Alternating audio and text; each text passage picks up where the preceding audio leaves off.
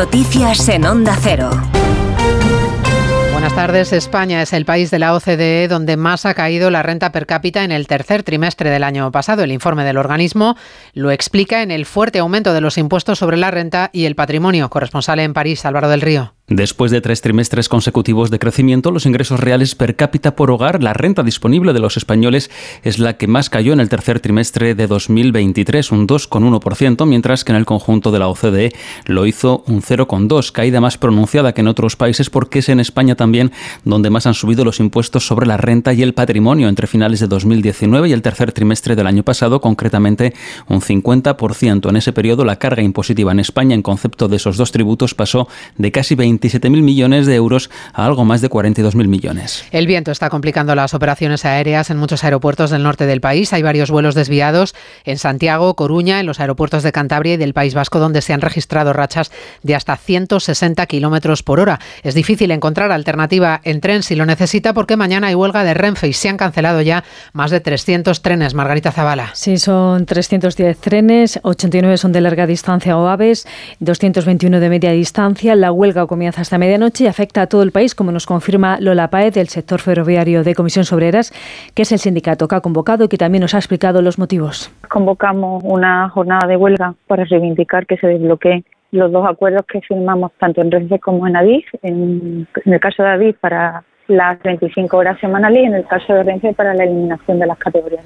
Los servicios mínimos garantizan que mañana circularán tres de cada cuatro trenes en hora punta repartidas en tres tramos, entre las 6 y las 9 de la mañana, entre la una y media y las tres y media de la tarde y entre las seis y media y las ocho y media de la noche. Hay varios detenidos por desórdenes públicos en las protestas de los agricultores de hoy que se mantienen durante toda la jornada con cortes de carreteras, bloqueos y algún altercado con las fuerzas de seguridad en Zafra, en Extremadura. Bueno, pues nos tienen totalmente intimidados porque hay más guardia civil y policía que agricultores. Y al movernos por el arcén, nos han empujado, nos han eh, tirado para atrás y es verdad que nos, que nos han dado golpes con los palos y bueno, un, guardia ha sido herido, pero también es verdad que nos han dado unos pocos de palos. Mala noticia para los agricultores y para el bolsillo del resto de ciudadanos. Los carburantes escalan por tercera semana consecutiva y el precio de la gasolina se encarece un 1,5%, Carmen Sabido. El litro de gasolina se sitúa en 1,56 euros. Es el nivel más alto desde diciembre y también escala el diésel, sube más del 1% y se sitúa en 1,52. A pesar de estos repuntes, y ya van tres semanas al alza, los carburantes continúan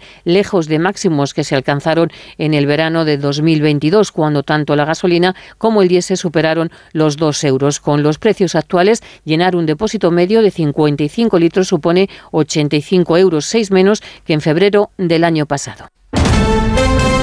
Y el deporte con Oscar Conde. Tras cerrarse la semana copera, el fútbol español mira una jornada de liga que nos dejará este sábado un duelo vital por el título con los dos primeros de la tabla frente a frente en el Santiago Bernabéu, Real Madrid-Girona, cita para la que está descartado Nacho que arrastra problemas musculares, el recuperado Rudiger y Chuamení deberían formar pareja de centrales ante un Girona que llegará sin los sancionados Herrera y Blind ni su técnico Michel. Valora así el entrenador de los catalanes las bajas en defensa de los madridistas, Michel. Es verdad que tienen bajas en, la posición de centrales, lo han tenido casi desde el principio de temporada, pero han, solucionado todos los problemas. Tienen un plantillón y, un entrenador con, con, muchísima experiencia y que conoce a la perfección su equipo. Me espero un Madrid dificilísimo, tendremos que sufrir muchísimo, vamos a intentar eh, robarles la pelota, pero sabemos que tenemos que sufrir. Además, la selección española de fútbol conocerá esta tarde sus rivales en la fase de grupos de la próxima Liga de Naciones. Los de Luis de la Fuente, que defienden títulos, son cabeza de serie en el sorteo que se celebra en París, aunque en su horizonte aparecen duros rivales como Portugal y Bélgica en el bombo 2 o Alemania y Francia